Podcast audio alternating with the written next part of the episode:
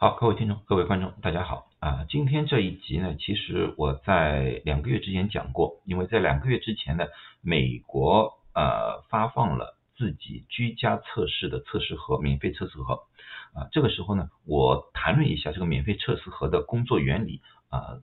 以及如何操作的啊，以及是里面的一些局限性。所以呢，你如果看过我那一个讲座的话，你可以不看我这个。啊，今天这个呢，最主要我是针对于上海的疫情，以及啊中国的一些专家提出用抗原测试取代核酸测试，那么我就想告诉大家，这两者之间到底有什么区别，各自有什么样的利和弊。好，那么在说这个的第一个，那么我们要先了解一下什么是抗原测试，什么是核酸测试。核酸测试，英文又叫 PCR，又叫 RT-PCR，这是英文里面经常的英文单词来的。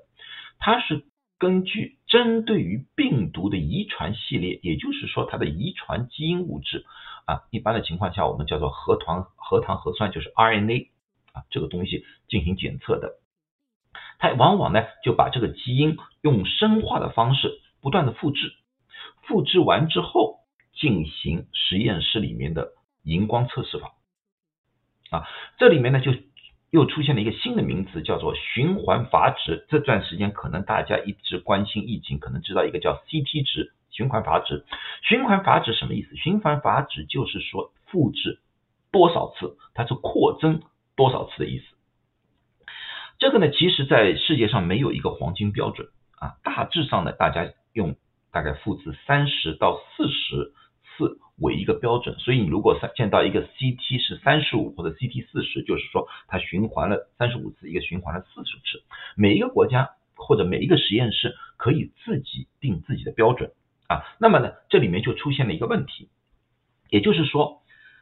同样一个人体内有十份的病毒啊，也许他重复三十五次的时候，这个实验室的敏感度还是无法测试出来。那就显示以阴性，但是如果它防阀值变成四十，它就测试出来了，那就是阳性。这也就是为什么有些时候在一个实验室里面是阴性，另外一个实验室阳性，因为这两者之间的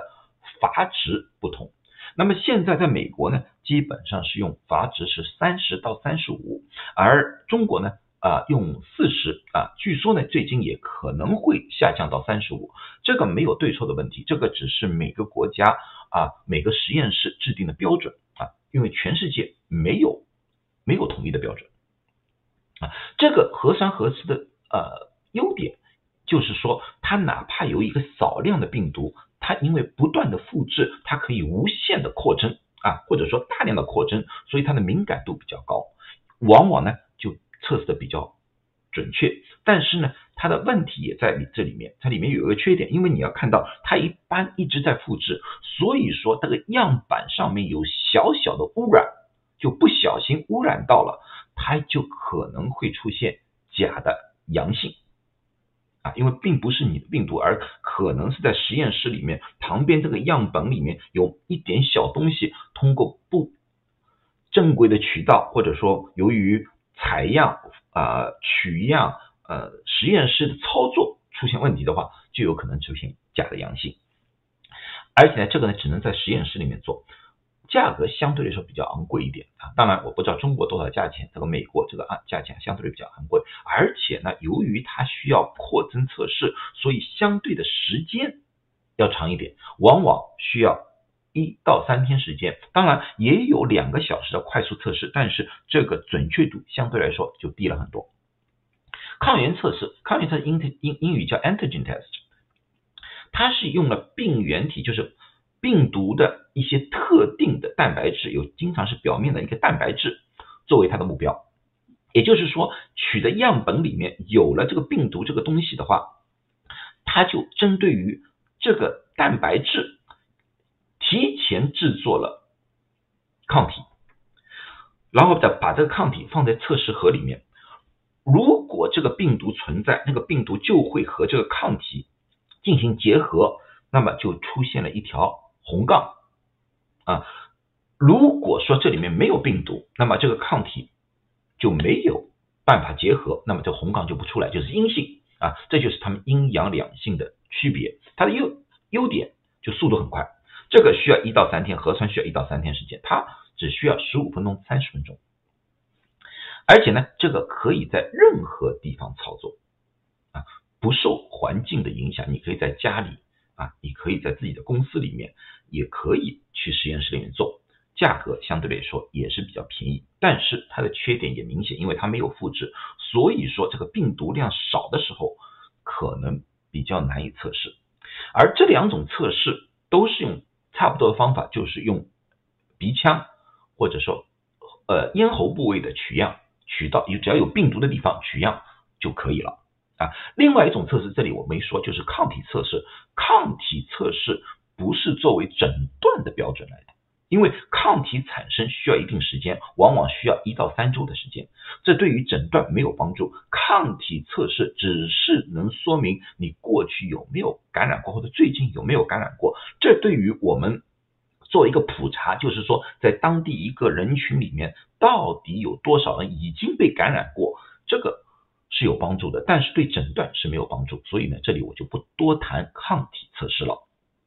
那么核酸和抗原测试在时间点上啊，就是说在测试上面到底是一个怎么样的图？那么呢，我就用柳叶刀的一篇文章里面啊啊，New England Journal 也用这个张图，呃。告诉大家一下，大致一个一个问一个呃一个呃感染的一个时间段。好，第一个这个就是零零点，就是说你刚刚被感染，刚刚被感刚刚被感染，你要知道病毒到了人体里面之后，要进入到人体细胞里面，它需要复制啊。当复制到一定程度的时候，那么人才会有生病的现象。所以在这个之前，你看这个之前它的病毒量很少的，因为这个是病毒量啊，这个红线是病毒的量。啊，这条红线是病毒量，那么这个时候我们往往称为是潜伏期，因为它病毒量很少，对于人体来说的话也没有病症的感觉。那么当这个病毒量达到一定程度，就达到这一点的时候，由于核酸测试它是被不断的复制的，所以说在一个很小量的时候，在这么小量的时候，它已经被核酸测试给检测到了，这条深蓝色的。就是可以被核酸测试所监测到的一个地位，然后病毒不断上升，上升到这个点值的时候，那么抗原测试就可以找到了。所以抗原测试阳性，一般的来说都是病毒量比较多的时候。当然了啊，刚开始时候。这里像这个阶段，刚刚开始的阶段，可能显显示出比较浅的红色，那么呢，我们就是说它是那个病毒量还相对比较少，我们叫做那个呃弱阳性。一般人嘛人人家说这个刚刚开始的这个阶段，我们叫做弱阳。然后呢，这个顶部这个底阶段啊，病毒量比较高，那么呢就是强阳阶段啊。当然下滑的时候，这一个阶段也是弱阳阶段，所以弱阳阶段并不能。告诉你到底是刚开始感染，还是在感染慢慢慢慢慢在好转的阶段啊？它只能告诉你啊，你体内有病毒啊，这是抗原测试。而核酸测试呢，由于时间比较长，然后到了这个阶段的时候，到了这个阶段之后，我们知道抗原测试测试不到了，核酸测试还测试得到。那么现在一个关键问题就是这个阶段是不是这个人还有传染性？啊，在欧美国家，一般的专家认为，这个时候已经没有传染性了，而且这个时候所测试出来的阳性核酸阳性，并不一定测试到的是病毒，而可能是病毒解体之后的残留物。因为当这个病毒啊到了这个量的时候，人的体内这个阶段，人的体内会产生抗体，然后这个抗体就会把病毒给解体。当病毒解体之后，它的基因就会变成一段一段一段，就把它一段段去切开一样。但是这个一切开的一段一段的基因，还是可能被核酸测试给捕捉到的，所以也会出现阳性。那么这个阶段的话，所以欧美国家往往就说，如果你的核酸测试是阳性的话，九十天之内无需。再做重复测试，因为有很大的可能性你是假阳性，你只需要自我隔离十天，我们认为这个病毒量就够少了，不会传染了啊。当然每个国家还是这样子，有不同的标准，因为他们的呃对于这个的理解可以完全有不同，这个医学界嗯不可能有统一的意见啊，这个大家不需要啊纠结。啊，呃，那么呢，就是说，在这个阶段啊，就这个阶段到底是不是有传染性，大家不知道啊。但是很明确的，我们可以告诉你，就是在这个阶段，这个阶段，如果做抗原抗测试的时候，哪怕有病毒，它都是阴性啊。这就是我们所说的抗原测试经常会出现假阴性，是这个阶段。抗原测试的假阴性，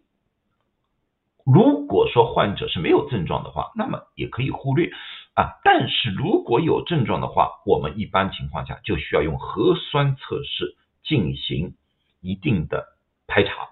啊，因为我们也知道新冠的不，特别是是奥密克戎，他们很多症状和流感很相像，那么。如果这个阴性出来，抗原测试阴性出来，有可能是真的阴性，因为那个患者可能是流感感染感冒了。所以说，你用核酸测试去确诊一下的话，那么就可以排除假阴性的可能性。好，这就是抗原测试和核酸测试的区别。另外一种做做的方法就是抗原测试做两次，所以美国每一次发放，它都发。两个一盒里面有两个抗原测试，第一个抗原测试是在第一天做的话，一般情况之下五天以后，如果你被感染的话，它应该到了这个值啊，就被测试出来了。所以说一般的情况下，你第一次是阴性的话，五天之后重复测试，那么如果两次都是阴性的话，大概率大概率你是阴性啊。如果说第一次是阴的，五天之后出来的阳的话，那么很大可能性。是被感染了啊，所以这就是啊，抗原测试是需要反复测试，核酸测试反复的呃作用相对来说小了很多。好了，那么今天我就把这个解释清楚了。如果有问题，欢迎在下面提问，或者说发现我说的某些地方说的不确定，或者说错误的话，也欢迎专业人士指出。谢谢大家。